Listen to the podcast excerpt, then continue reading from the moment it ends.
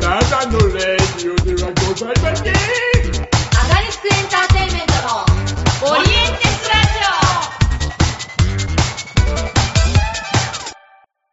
全国のプロ野球ファンの皆さん、こんばんは。えールートフォーベースボール第46回、えーです。熊谷ゆかです。いやー、雨ですね。なんか最近はね、もう日本列島大荒れでございまして、大変ですね。ジメジメジメジメ、低気圧で頭痛くて大変ですね。なんていう感じなんですけど、今日ちょっとね、いつもの、あの、お兄さんが、お兄さんっていうか、いつものノムさんっていうか、いつものイチローっていうか、いつもの松坂選手みたいなのがいなくて、ちょっと、ね、いつものそのお兄さんもちょっと体調が悪いみたいで、今日ちょっと違う人呼んでるんですけど、はい。まあ、その感じでやっていくんで、ちょっとよろしくお願いします。で、えー今日46回目ということでですね、46番、誰だろうなということで、もう相変わらず、えっと、調べました。もうだんだんでもこう、誰が何番とか分かんなくなってきまして、ここら辺の番号って。いや、あるんですよ。やっぱ1桁の方が、とか、10番台とかの方が分かるなみたいな。40番台って、まあ、ピッチャーが多いんですけど、中継ぎだったりとか、いや、誰が誰だっけみたいな。46番、48番、え、誰みたいな。そういう感じなんですよ。これ野球分かる人だったら、あうん、まあまあまあ、みたいな感じあると思うんですけど、えー今日46番なんですけど、で、ロッテの46番誰だろうって調べまして、えー岩下投手、岩下、え、大輝だっけ？大輝だっけ？まあ、岩下投手なんですけども、えっと、石川県出身の星稜高校出身で、あの、松井秀喜と同じ高校ですね。で岩下っていうことであの今年から岩下の新生姜があのロッテのスポンサーロッテっていうかなんていうの球団のスポンサーになりましてそう岩下にかけてね。なんかそんなにやってて。でそしたら今年のあの4月の吉祥寺でやったお芝居であのお客様から岩下の新生姜いただきまして ちょっと食べたりなんかしましたけど。辛いですよね岩下の新生姜って思いのほか。美味しかったですけどね。でもちょっと癖になる味だなと思いました。えそんな岩下選手あ投手、えーウィークポイントは虫。え好きな食べ物は、えーラーメン。嫌いな食べ物パクチーっていうのがあのホームページに載ってましたのでちょっとこちらでご紹介させていただきます。誰の得意なのか全然わかんないんですけど、えーそんな岩下投手あの先発のね柱になってほしいなっていうそんな人でございます。やっぱいつもの選手選手じゃないいつものお兄さんがいないからこう あのないですねリアクションが。ああそうなんだみたいな。ウィークポイントってのはさ、あれなんか来た。なんでえなんで誰？誰だ誰だ？ウィークポイントってなんでなんか江戸っ子みたいなの来ましたけど。はいはい。まあそんな感じで今日はねあのーちょっと新しい感じのね新しいっていうかまあ、全然あの劇団員なんですけど あのゲストをお呼びしたいと思います。えっ、と本日のゲスト、えー、アガリスカアガリスクエンターテインメントの、えー伊藤さん前田さんです。えーどうぞ。どうも、どうも。どうしたのそのキャラ？え、どこで？いや無理してもらって。ごめんね。何は、何は娘ですか何はなんだけどね。何はなんですけど えでもこれウィークポイントって何なの？弱点いやなんかえ。この球団のホームページに載ってるプロフィールなのよ、うん。だから選手多分一人一人に項目埋めてくださいみたいなの多分やってて、うん。ウィークポイントっていうのが多分真面目に答える人はさうん。元野球になぞらえて済んだろうけど、まあ、この人は虫。が苦手だった それにやっぱ勝つために、うん64の逆の46番を背負ったってこと。だなやっぱりあー虫のね。何言ってんの？そんなことが思いついたんだ今。思いながらずっと聞いてあえてねすごい。ありがとうなんか。ちょっとね。そうよ60番台とかもいるの？普通に。その何番台とかもあるの？あるあるへ全ー。全部大体あいるんだ。な70番台とかはコーチが多いかな、うあー。ーん60番台とかは選手も全然いる。うー。んそうか毎回この番号に回にね回の何数字になぞらえて、あの選手を一人紹介するっていうのやってんだけど、うんうん。こうだんだん行き詰まってきてるとこあるんだよね。そうなんだ。えでもいるんでしょ、うん。それぞれ。いるいるいる。調べてそれこそ過去の選手だったりとか。100以上もいるの？100番台は育成選手っていうのになっちゃったりして、だから要はまあ1軍の試合にまだあんま出れない人、うん。なるほどね。2軍っていうか、まあ、2軍ともちょっと違うんだけど、うん育成選手の人が3桁の番号をつけてたりとかしてへー3桁だとあいつは育成育成だな、うん。で支配下登録されてされるとちゃんと2桁になるとか背番号変わるとかそういうのがあるんですよね。200以上はもういない。あそれはあんま見たことない。かも、ね、123ぐらいまでは。123あんま見たことない。まあまあそんな感じよ。大体大体そんな感じ。背番号もなんかいろいろあるのよ、うんうん。だからエースだったら例えば18番だったりとかへー。桑田真澄18番とかそういうへー。松坂大輔18番とか。それはうん最初に誰かがやっぱすそういうことごいなんですねそういうことそういうこと。うん。から代々とか例えばうん松井秀喜が出てから以降は55番がこうスラッガーの番号あのだから強打者は55番をつけさせて松井秀喜のようになれと願うみたいなそういう。松井の時に55は別に普通の数字だった。そうそうそうそういうのある。へえすごい。めちゃくちゃ名誉じゃん。基本的に野球のなんか番号って、まあ、日本だけなのかな、うん。若い番号の方がかっこいいとされてる。うん。だから出世すると一桁の番号に変えましょうか、うんうんうんうん。そろそろ君7番とかつけるみたいな話してきてはいよろしくお願いしますみたいな。なるほど。そういうのとかあるわけえー、私何番ですか？それ何において？いやー。どういうチームどうしよう。どうな何チームアガリアガリスクだと狭すぎるから。まあ狭い。ね、まあ、上がりすくでもいいじゃん。アガリスクだと何いやむずいな。なんだろうね。前田何なんだろうね。前田でもなんだろうな。でもキャッチャーって感じではないしねでもやっぱ強打者じゃない？おー。強打者って感じだと思う。あいやどうだろう。ホームラン打たないアベレージヒッターかな。あー。ホームランなん 打率いいみたいな。まあ言ったらさそのうちで言ったらコメディ劇団だからまあまあ笑いのみたいなことを聞かれたりしたら、この人がいればうん安心できるみたいなさ例えばめちゃくちゃ褒めてない私今 なんか。えじゃあなんかなバッターだと思う、へー。うん、ピッチャーでもないと、うん。バッターではあると思う。何番にしよっか。なんか8番とかにしてみる。おー。8番とかなんかサードとかにいる感じ。でへー。守備位置が、守備位置があのショートとかではなんかなさそうな感じ。ショートとかショートって一番なんか結構割と足速かったり俊敏な人がいかにたりする。俊敏ではないからね。そう、うん。でもなんかサード例えばこれ伝わらない中村剛也とかうん。あ あ長嶋茂雄とか。えー、そうなんだ。どう？ほら。知らなかったけどすごいそうなんだ。って言ったらさ私すごいなって思うでしょ？すごい。私褒め上手だな。伊藤さんは伊藤さんは？伊藤さん何番でしあ伊藤さんはでも、うんキャッチャー感結構あるんじゃない？ああ古田感じゃない古田感。あ結局ね。古田感。メガネ感なんですね2番とかどうですか？おおすごいじゃん。ー全然ピンとこない。2番のキャッチャーとかって誰だろう？2番とか22番とか。キへー。ャッチャーいろいろいますけどね番号。小笠原とか2番だったかな？違うかな？にうんなんかキャッチャー感いいんじゃないですか？キャッチャーなんだね。扇の要ですよ。うんうん。座組の要ですよまあ確かに怒涛の時はキャッチャー感というかこうみんながこうボボケを投げたやつをさ全部受け取って全部返してみたいなのがこううんうんあって。みんなピッチャーだったなあの時。全員みたいな。こっちに向かってね。うん。確かにね劇団員も増えたからね、うん。もう劇団員で打打順組んでみたいな。そういうのもまあできそう。じゃあ。今後できそうですけど、うん。ぜひぜひ。じゃあ一応仮にえ前田さんは8番サー8ド番。うん。えーで伊藤さんは、えー、と2番キャッチャーキャッチャーやった。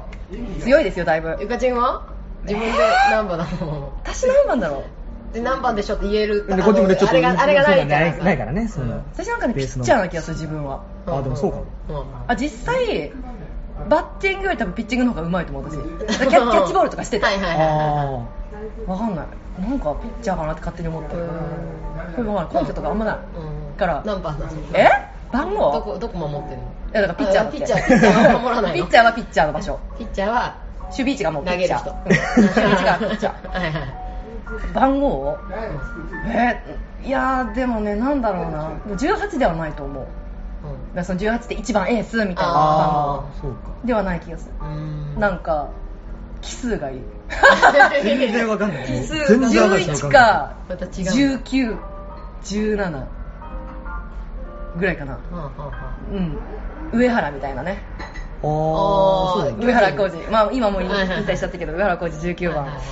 なんかそういうイメージかななんとなく。ザ・エースって感じではなんか。ない太田さんとかがザエースなの。アガリスクじゃないけど太田君はエースじゃないと思う。いやコメディリリーフってコメディエースではあるけあどなんかわかんない。座組って考えたら、それこそショートとかパパうんすごい動き回れて坂本勇人みたいな感じ、人気もあって。エース誰？ん？エース？うち？うん。エースってなんだエースいないんじゃない？エース不在劇団。まあそういう劇団もあるまあでもわかるわかる。なんかそんな感じする。みんながエースじゃないけどさチームワークな感じのところはあんじゃんうちの劇団って、うんうんうんそうだから例えばよ、うん。もうすごい先輩劇団ですけど先輩っていうか大御所だけど、うん。劇団新幹線のはい古田新太もう完全に4番エースじゃん、うんうんうんうん。っていう人がで大人計画だったら安倍貞夫みたいな、うんまあ、大人計画結構こういう人いっぱいいるから難しいけど、まあでも安倍さんでしょうね。あんまそういうそうだね。人がうちの劇団にはいない気がする、うん。うん。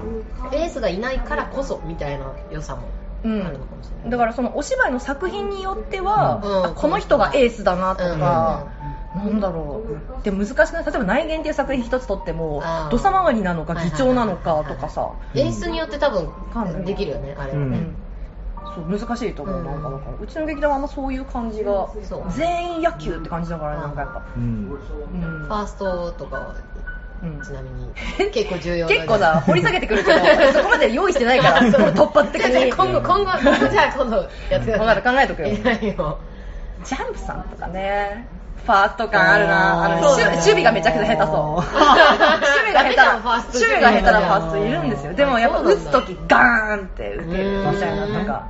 でもファーストってさめっちゃさ取ること多いじゃん。一番多い。多分なんかね一番多いじゃん。でもなんかうん。ファーストってめちゃくちゃ重要なポジションなんだからうん言うように守備機会がすごい多いから。うん。素人目でもそうだようんうん。だけどやっぱね守備が上手い人から優先的にショートとかセカンドとか行ったりしてファーストって意外と穴になりがち、えー例えば外野をずっと守ってた人が年取ってファーストに来るとか、えーサード守ってたんだけど新しい若手が来て突き出されちゃったからファーストに回ってくるとか、えなんかそういうポジションだったりもするそうなんや私その位置づけちょっとジャンプさんでってるでしょ？説明でジャンプさんってさ。で、いやいや、それは、それはあんま関係ない。それはあんま関係ないけど、でも私はすごい好きなロッテの福浦選手とかはもうずっとファーストの人なのね。うんもともとは習志野高校で4番エースだった人なんだけど、プロに上がってうん、もともとピッチャーだったんだけど、お前、ピッチャーよりバッティングの方がいいぞって言われて、ババッターにさせられて、そしたら本当に開花して、で、ファースト守ってると。うん。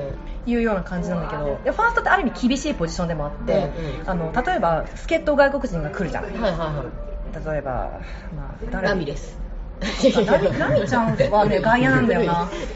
まあいてそういう人がファーストにつきがちだったり結構するので、まあ、もちろんそうじゃないケースもえ外野の、で例えばそういう人が来ると福浦様は突き出されて、えー。ファーストのポジションつけないとかよくあるえーすごくいい選手なんだけど、うん。このこの人今使いたいからこの人って抜き出されて結構だから流動の激しいポジションでもある、えーそうなんや。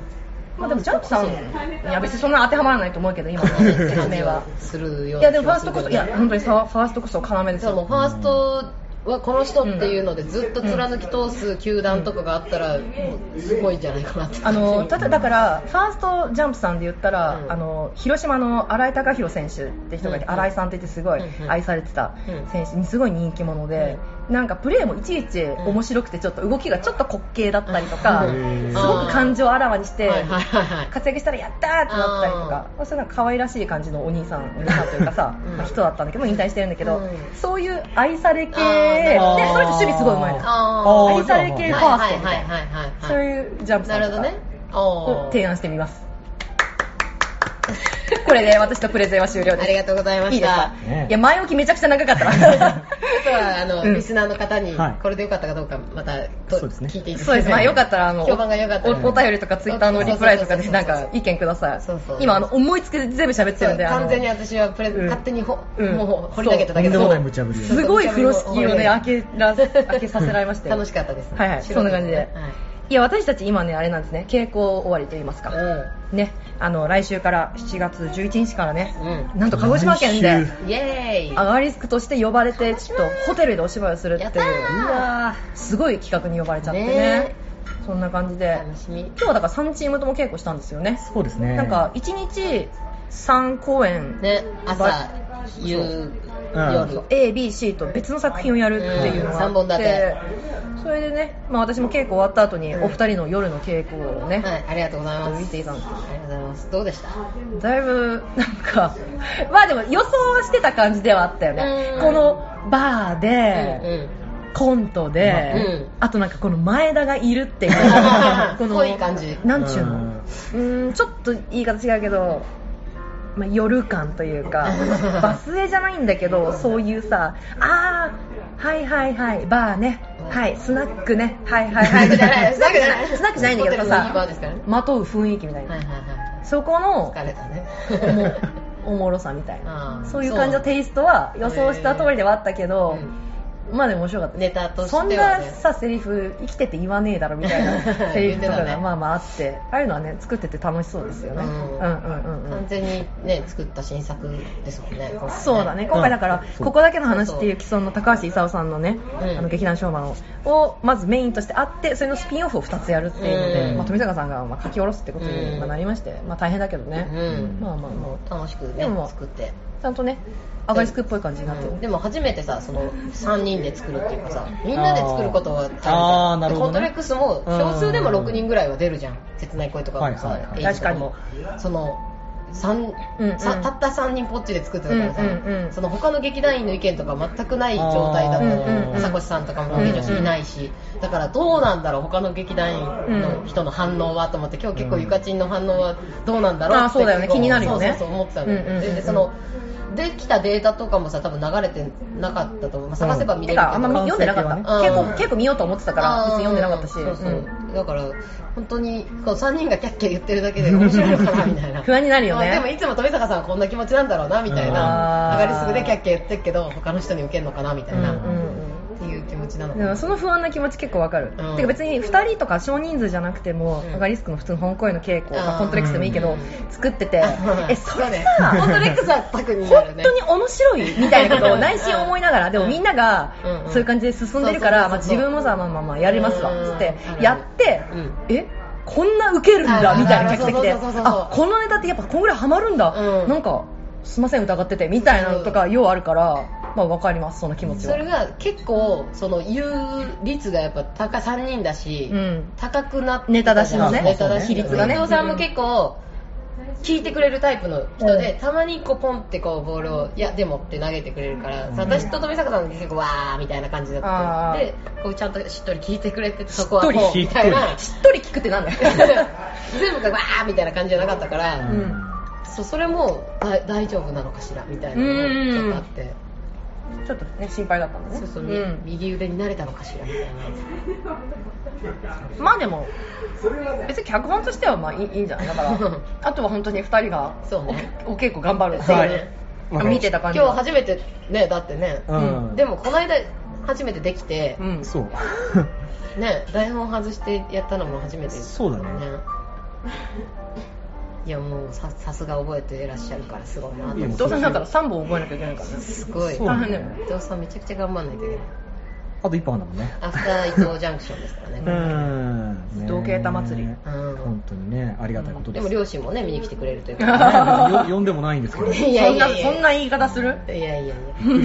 友達もね見に来てくれるというか。あまあそれはね鹿児島にね。あらすごい。そうそう。そうなんです。引っ越しちゃった。素晴らしいじゃない素晴らしい。来てる。そうなんでございますなかなかねここだけの話もまあ面白いですよね、ここだけの話面白い。え今日最後チラッと見たけどあのシーンやっぱ笑っちゃったな。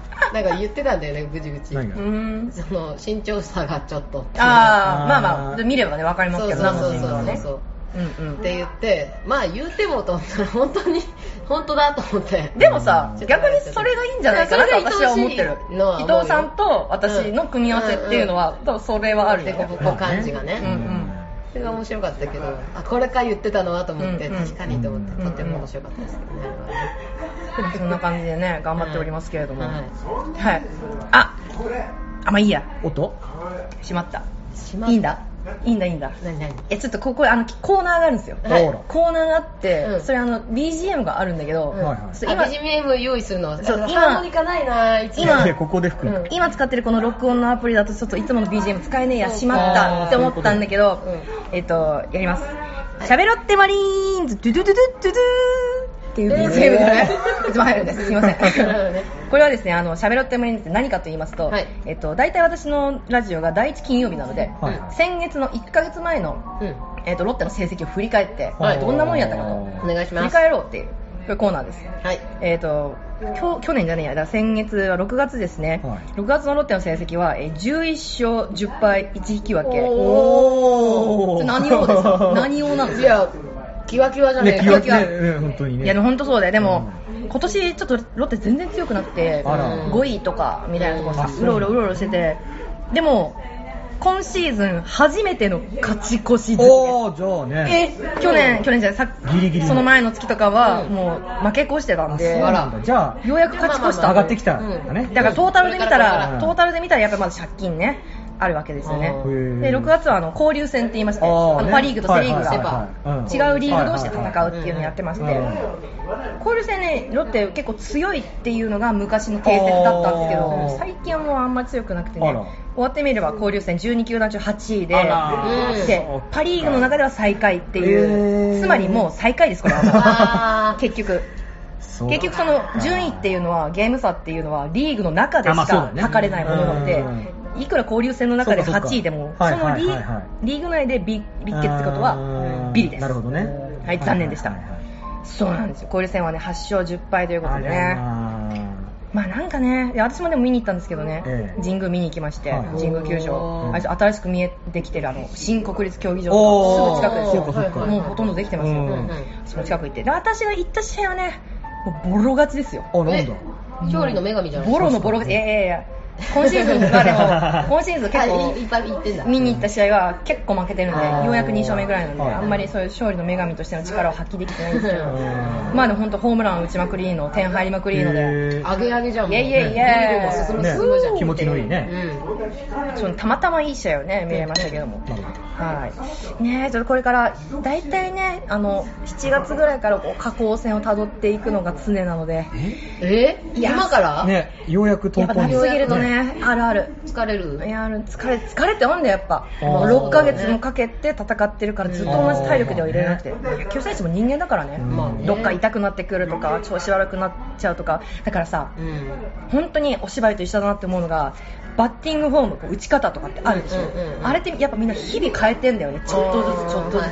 足の開き方とかうんなんなんつうの？脇の締め方高さとか手首の角度とか、だしか自ら変えようともするし、おのずと変わってしまうということもあるわけじゃん。それはピッチャーの球によってああそっか。お芝居もさ、同じようなことをやろうと思ってても、相手の投げる相手から来るお芝居が違ければこっちの投げる、うん。あれも違くてという応酬じゃない、うん。だから本当に毎回毎回違くて、うん。だんだんそれでさ、なんかやっぱち疲れもね、俳優だってうん。たまるし、だんだん違和感を感じてきたり、あれこんな感じだったっけなとか、そういうのもね、それをだから6ヶ月間ずっとやっててうん、で幾分アスリートだからどんどん痛い痛い痛い痛い痛いみたいなこともありますし、調子の上がり下がりはあると。そういう感じなんですね。はいはいはいはい。ということでね、まあちょっと、ここからね、上がっていくといいなっていう。せっかくねね今上がそうだねったところだからねまあね、上がったかどうかも微妙なラインですけど、まあまあまあ、ね、行ってほしいなっていう。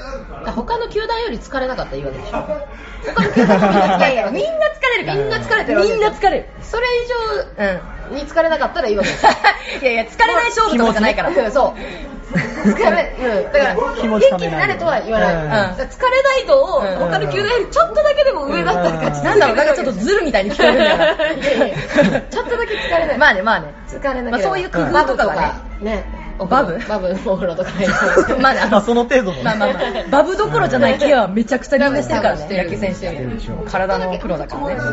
さあ、まあそんな感じで。はい。じゃあお二人もね、今日からもロッテファンということで。あそうなの まあ、しょうがねえ。だからもう。横浜とかああやります？伊藤さんは。まあ、特にないからね。ないでしょ？うん。両親もないですか？両親はね、うん。あの、その三重県に住んでる時期がなかったから、うん。うん。あの、ドラゴンズファンだったと思います。三重でドラゴンズ？まあ、名古屋近いですからね。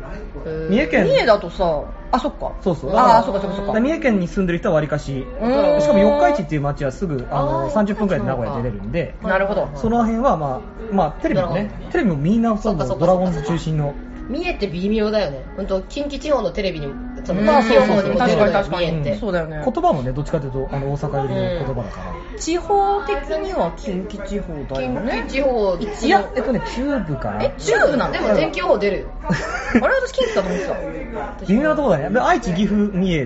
まあ確かに微妙ではあるけど。うん。そうか中部って3つしかないのいや、その後の、あ、うんいや他にも長野ある長野はね、えー、どうなんだろう。え長野もチューブじゃない？長野中部か。まあでもまあ、そうですねうん。その一帯だと思います。どこが何地方かはねちゃんと勉強しましょう近近近近ではいはい、そんな、そんな感じです。そんな感じの選挙報告でございました。ははいい、えっ、と、じゃあ、ちょっとここでね、お便りを一通、えっ、と、紹介したいと思います。いいな、いいな、来ないいな、ね来ないよな、全然来ないよな。いや、結構ね、うんさあの、あれなんですよ。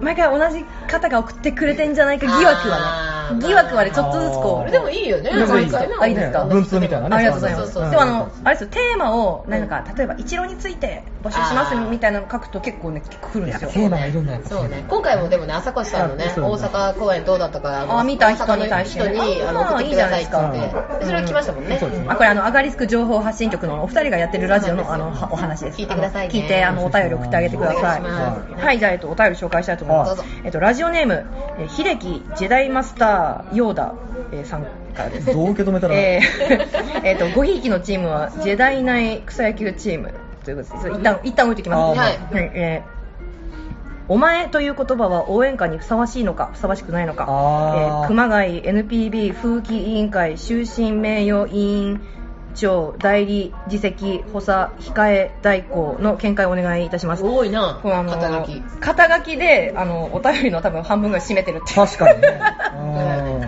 いるんですよ。あの毎回肩書きを送ってくれる人がいまして、うんすごい伸びてて今呼びづらかったですけど、あの秀樹ジェダイマスターヨーダってな どうななんなんですかね。どういうことなんですかね。うん松井秀喜でしょ、うん。でジェダイマスタなんでそこでジェダイマスターーでヨーダだから松井秀喜なのかヨーダなのかどっちかにしてほしいっていう、ね、感じはありますけどもうわからん。ジェダイ。スタースター・ウォーズ見てないの？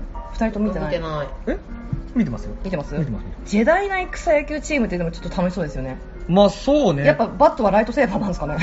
ね、バットからバッ 球はなくなっちゃうんですよね。ボールってブーンって消えちゃう。切れちゃうんですけどね。ボールもそれなりのそれなんじゃないの？あ、まあそれはそうだよね。うん。うんそれに対応してる球それなりのそれ。それそれなりのそれ。すごい、は角で包まれてるやつやうんくわかんないけど。危なだからもう、それなりのそれだよ。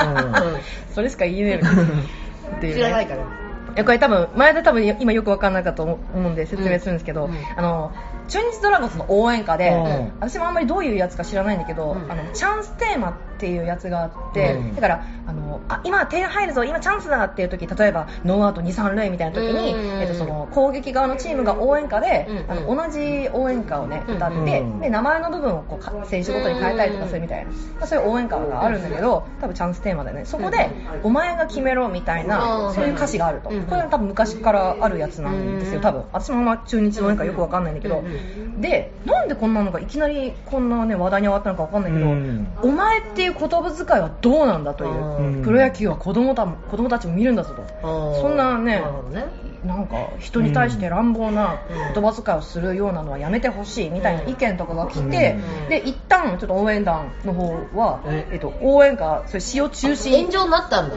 まあ、炎上っていうかよくわかんないんだけど問題視された問題になっちゃったで球団球団側としても、うん。ちょっとこの応援歌一旦中止にしましょうと。へでその今中日与田監督っていう方がよあの監督なんですけど、与田さんも、まあ、例えばじゃあね「お前」っていう部分をあの選手の名前にするとかねどうかねみたいな、うん。だから前「お前が金明郎」みたいのを前田が金明郎みたいのに、3文字だったらね。まず4文字でも例えば高橋金明郎みたいなね、うん。いけんじゃない知らんけど私も分かんないけど、うん。まあ、っていうことがうん。話題にちょっと上がってて、うん。まあプロ野球ファンはちょっとざわざわしていると。呼び捨てはいいんだ。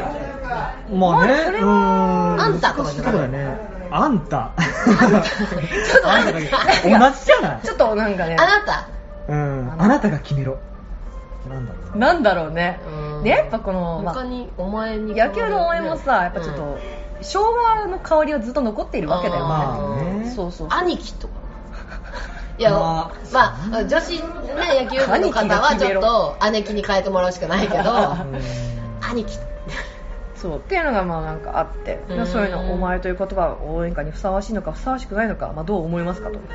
私正直うん。あんまりそういうの問題だと思わなかったかもしれないです。こうこういう意見が出されなければ、ううん。んそういうもんかなって。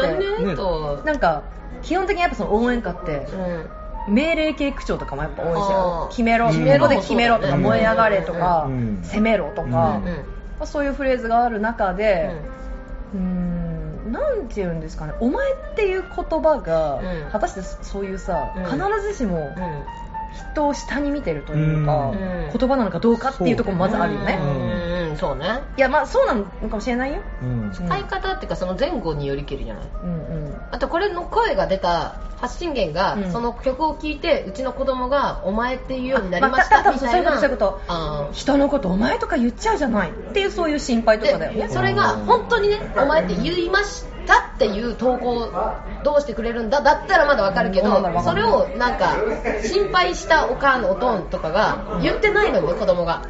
勝手にこの行くみたいな昨今ちょっとあるじゃん。誰が言ってんだいその文句ってみたいな。うんこの人たちがかわいそうじゃないとか言うじゃうんんでもその人たちが言ってるわけじゃなくてその人たちが思うことって言ってるだけみたいなのが結構その人たちが本当に言うんだったら考えなきゃいけないけどだから小学校のクラスとかのさ、うん。誰々ちゃんかわいそうじゃんみたいな。誰が死後の話っていう。そうそうそうそうう。んだからそれが本当にあったんだったら、うお前って言うようになった、まあまあまああるのかもしれないよ、うん。必ずしもそれがさ影響してるかどうかっていうのはねわかんないけど。でもそれはそこでさお前とか言っちゃいけないんだよっていう教育を親がすればいいんじゃないの？でもさなんつうの？お前って本当に言っちゃいけないのみたいなところもさ、まあまあまあなんかない？それはあの文脈の前後そうでそう。決めなさいっていうことだから、それをあとまだね。人の関係性とかよね、うん。いや私今日さ、うん。稽古の時に、あのここだけの話を稽古してて、はいはいはい伊藤さんがなんかセリフを、ま、間違えたかなんか飛ばしちゃったかなんか、うんうん。で一旦あの「はい」っつって注意してあのフィードバックしてる時に「あこれ私私だ」みたいなこと言って、うん。私が間違えたみたいなはい私だ」って言って、私なんか表紙にもう「お前だ」って言っちゃって 本当に無意識によギャグとかじゃなくて伊藤さん先輩よって年上よってお前だとか言っちゃって。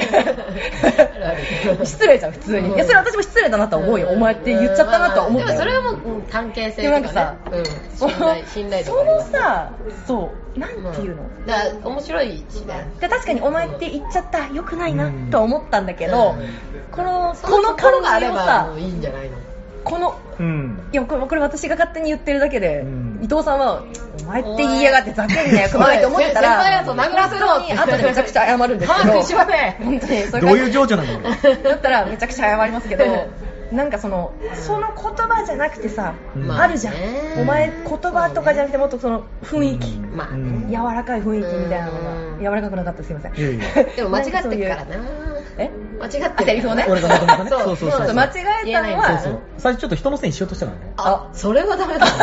そうなの。そうそうそう。自分のターンじゃないと思った。お前だよお前。そ う言われてしょうがない。しょうがない。こ れしょうがない。しまあだからさっていうかまあい身内の中で多分やってるのと、うん。そういう公共のねパブリックの場でうん。一人の人に対してみんなでお前だっていうのがうん。ダメなんじゃない？みたいな意見なのかもしれないけどまあわかんない。別に、まあ、お前じゃなくてもいいんじゃないとも思うしね別に。うん。まあね。お前以外にいいワードがあるんだったら別にそれにすればとは思うけど。うん。それでねあなたとかになったらいやあなたが決めろかとはなるけどそうねなんだよね。それは嫌だなとは思うなん。か距離感。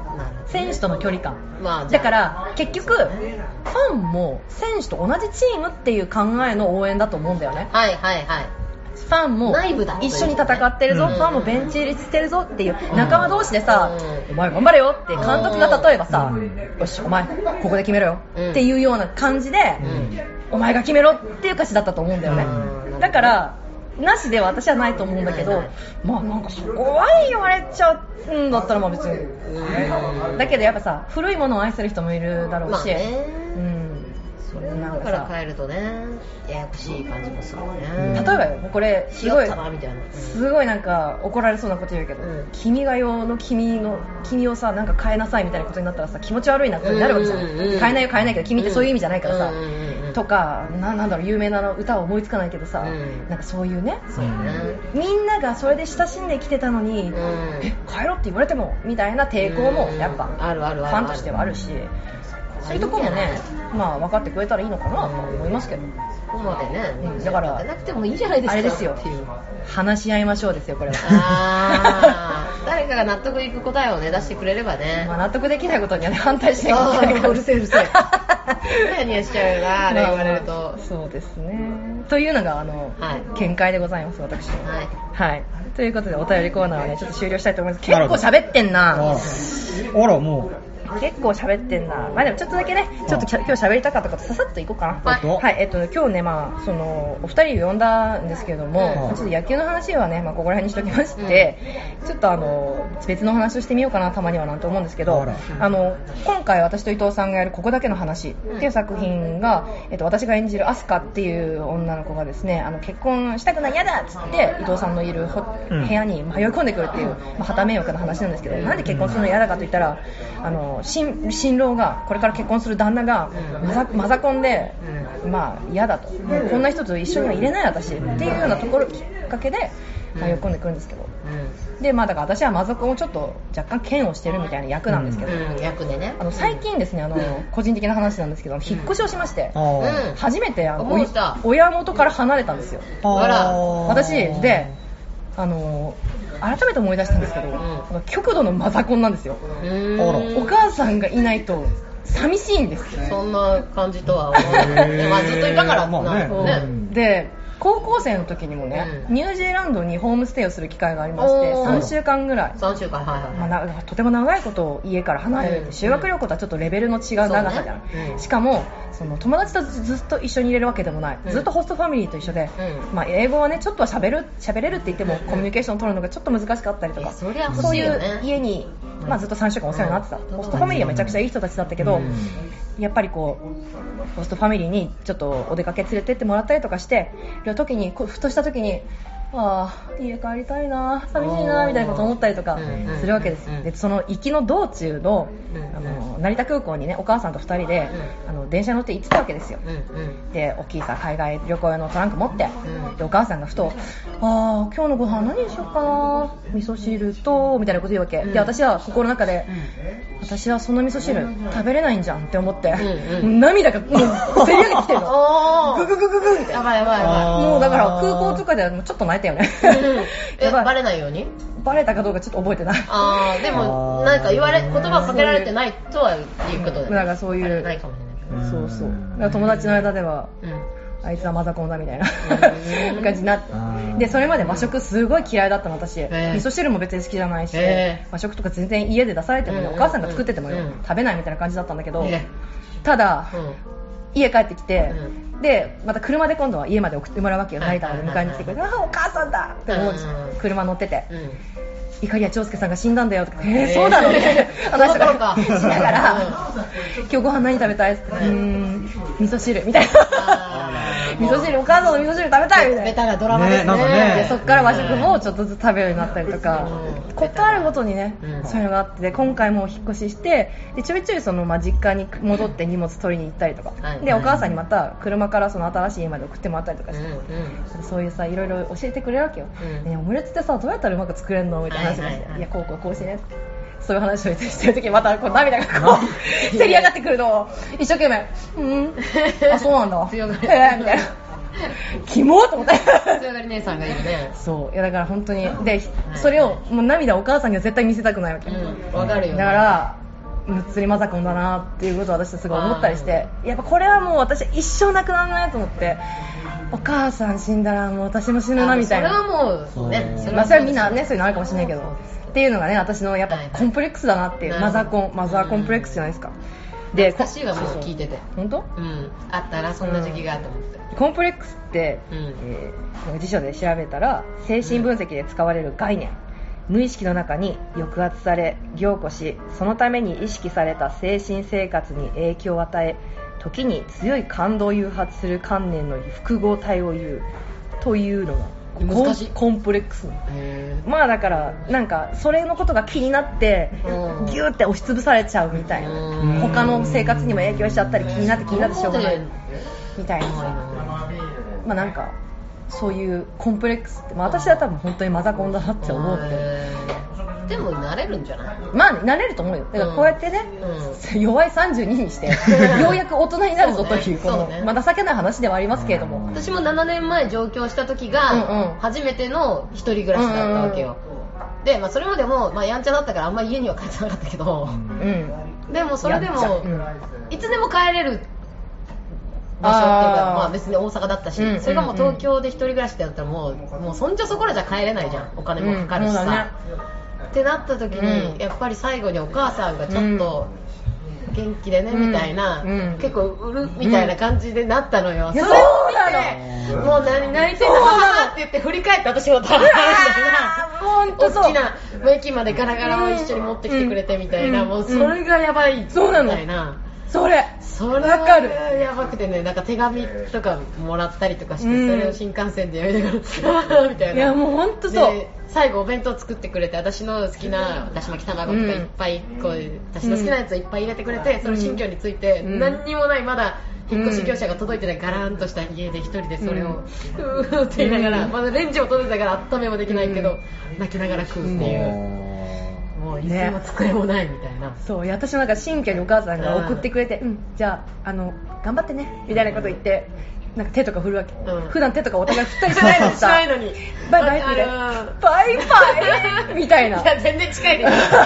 全然近い。あの千葉県千葉県の中なんで。めちゃくちゃ近いですけど全然近いけどな。っていうねそういう情けない。もう泣いちゃってますからね本当にもうね、ん。でもね、ちょいちょい私もお母さんに、そ当時はグなんかググればいいのに、うん。これどうやって作ってたって煮物をお母さんいつもあのイカとじゃがいもの煮たのどうやって作ってたとか、うん。すっごいなんか何かにつけて電話して聞いてたの、うんうんうんうん。もう最近では別に自分で調べて作ってるけど、うん。なんかしょっちゅう電話してたな、うんうんうん今でもまあ1時間ぐらい全然普通に電話したりとかするけどうん。まあ私はもうねァ,、ファミリーコンプレックスからそううんなって、うん。まあみんなね。お父さんもどう、妹もどう、うん。弟もどう？ってもう全員の近況を聞いてたら1時間ぐらい経っちゃうみたいな、うんうんうんっていう。うん離れてるとまた余計にね積もる話がどんどん増えるからね。心配もね弟はそうなってああなって。いまだに夢にもね来る。伊藤さんはどうですか？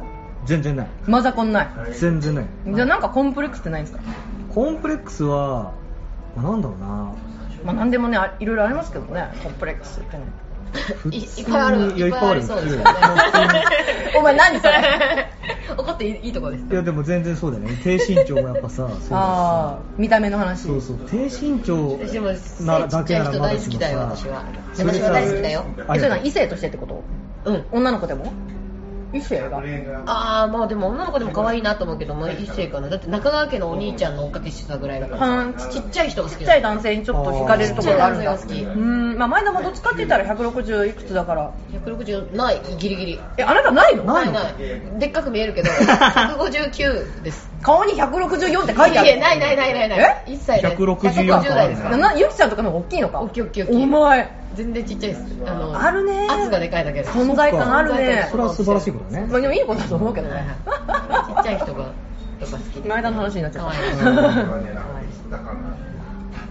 そうそう低身長手も手もちっちゃい。しい。や二藤さんが手握るのめっちゃ好きなのなんか握るってトイ・ストーリーのさあの、うん恐竜のおもちゃ出てくるじゃんああれがさ頑張れみたい。なんでこうちっちゃい。手キュッて握るじゃんティラノサウルスってめちゃくちゃ手ちっちゃい。んだよねあれみたいでめっちゃ可愛いなっていつも。でも伊藤さんほら「トイ・ストーリー」とか好きだもんね。トイ・ストーリーはうん、好き、今日今日もさ最後のシーンでさ、うん。頑張れみたいな、うん。ファイトみたいなでキュッて手握っ可愛いと思って。私の中でレックスに見えてる あそうですか。っていうコンプレックス。そうね。低身長でああとななで型ね。へえなで型ってそんなにコンプレックスなんですか？なで型はすっごい突っ込まれるね、突っ込まれんうのんでもうちすごい猫でかいるからやっぱ撫で方まで見てなかったな。俺とあと弟もねすごいなで型で、えー。一家揃って。お一家そいや弟と俺だけだね。お親は違うんだ。親はねそうでもない妹も本当いや妹もそうでもないと思う。二人だけなで型そうなで型ブラザーズ。うんハンガーが歩いてるみたいな感じするえー、そんな風に見たことなかったな。ボーリングのピンとかよく言われたもんね。えー、そんな言うんだ。すごい。それだったら気にしてるでっちりですごい言われたお尻？お尻。電銀とか。ここうこうツンツンツンって前なんかつま先で歩くから。はいはいはいはいはい。それはすごい言われたな。それ気に気になってたら自分的に。小学生の時とかもすごいいうのあるよね。電銀とかでっちりとか。私すぐつまずいてたからそのうん歩き方が下手なんだと。やっぱさ小学校の時に言われ続けたことってやっぱコンプレックスまあねそれはそうだ特ねに見た目がどうしても多くなるじゃんうん。あの時期は。うん。なるなるいろいろあると思うけどねなんでもね。富士美体が嫌で剃ったことある一回。えー。でも富士美体って美人のむしろいみたいなさあるじゃん、うん。えなんて言われ言われるなんてからかわれるの？言われたっていうかなんか富士山ある気持ち悪いみたいな。えなんで？なんかその時はもういじめな誰でもいじめたいみたいなそういう。どんな要素でもいいっていうそうそうそうそう。ザーンって剃ったらさその後入ってきたらちょんちょんちょん。っ て余計ばっか 最悪だみたいな。悩みは尽きないですよね意外と小学生とかはね。はいはいはいはい。ね。いいですもん。何でも受け入れて頑張ります。伊藤さんマザコンじゃないですね。マザコンではないね。うん。シスコンは？うん。もうないねうんうん裏家家族とは仲いいんですか？家族とはね仲いいと思いますよ。まあ実家も俺もだってね関東だから全然すぐ帰れちゃう。距離感帰ってたもうんんまあ、ねだからそんなにあれかもしれない。だからコンプレックスを感じるほどの距離までは離れてないからかもしれない、ね、程よい感じで付き合えてるそうね。うん、いやでもより仲良くなったと思いますよ。一緒に、ね、私とかは自分の気持ちをちゃんと言えないことの方が多いから家族の前で。いやなんかこういう劇団とか、友達とかの方がこんだけ明けっぴろげに喋れるけど家族の方が私は閉じるのよ結構。ええあー内内弁慶なんていうのかわかんないけどお母さんとかの方が通見しちゃう。うん。うん。うん分かったうん分かったよみたいな。結構そういう感じ。なんですよえー。なるほどね。だけどもう本当はもう甘えたいっていうのが超あるんだけそうどなんや。かっこつけちゃうおから母さんのい匂いとか嗅がない？嗅がない。嘘。お 母さんの匂いっていい匂いじゃない？えシャボン玉？そう。あ違うなんだっけこれ。お母さんなにシャボン玉じゃないや。お母さんっていい匂いいい匂いって歌がある でお母さんが洗い物とか、うん。食器を洗ってる時とかにね後ろから抱きついて、そうそうそうそうえそうそうそうあお母さんの匂いいい匂い。とか石鹸かけりゃいいじゃん。いな。いや石鹸じゃないの。ー、石鹸かけりゃいいんじゃ石ない？鹸の匂いでもお母さんにまあ服服の匂いとかもあるけど、うんうん服とお母さんの匂いがマッチした匂い。なんか安心する。ねお母さんに触りたくなる衝動はいっぱいある、うん。ふわふわしてるたまになんかふざけてお尻とか触るけど昔昔のノリで、うん。昔はよくお母さんのお尻を触ってあのからかってたから、お母さんのお尻がプリプリだから「いやイエーイガキかやーい」みたいな二の腕とか触って、あ二度腕ね。そういうのとかやってたけどさすがになんかこの32歳 のやったらねになると私頭おかしくなるそうだね。それはね。でもちょっとや 大丈夫。やりたい。むせちゃった。やりたいんだやりたい気持ちはええなるほど。ねうんうんありますけどね。鼻の奥に入ったやつじゃんもうなんかそぼろ的なやつが鼻と口の間の いやめちゃくちゃ恥ずかしい詳細にじゃん詳細にそんな解説しなくてもカッカーってやってたまにあるやつ。めっちゃあでもご飯粒とかさ。あ、うんある。ある。ある。めちゃくちゃ恥ずかしい。ちゃんと喋れるようになった。よかった危ねあるある。このままラジオ最後までいったけど死に物本当だよ死に物狂いで。うん。そうですね。今日はこの辺で締めたいと思います。すごいん。何それ。危ねよかった。危ない危ないちょっとなんかいるわでも。喉とあのなんか境目みたいなところにあーなんか一番ねいる。お母さんに伝えたい思いがやっぱずっと。あそ喉奥に疲れてるの。質問箱でさお母さんに普段言えない熱い思いをって来たんだけど何それ？私全然お母さんに普段熱い思い言ってるからさ全然言って溜め込んでないんだね。そうなの。あの手紙とかなんか母の日とかもさ毎年お花送ったりとかしてるからさ。あー偉い偉い。そう全然ないなとゆりちゃんはね家族孝行なとこありますからねそうですね。家族大好き。非常に熱いから。そうちゃんと敬老の日はおばあちゃんにも毎年うんゼリーとか何いやお偉いと思いますよ本当に送ってますよ。ちゃんとやって。偉いです。いつかね弟妹に引き継がなきゃいけないなとそうだね。大きくなったらね。そうそうそうそう。うんうんうんうん。あなたたちやりたいよと。はいはい。い。やそんな感じでね。はい。いやいい感じ。になっちゃいまいしたけどやでもこれ大丈夫ですか？これいい感じの時間ですよ。あそうなんだ。いや私と塩原さん揃ったね。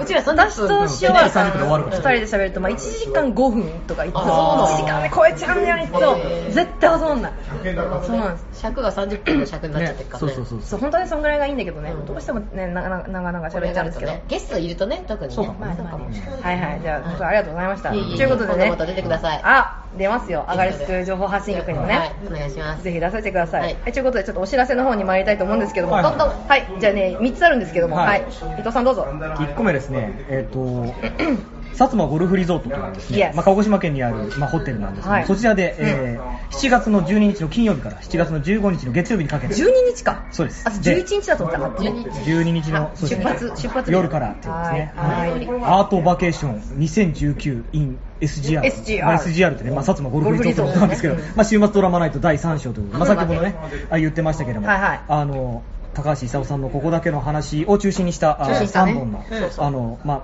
まあ、短いお芝居をやらせていただきます。ねはい。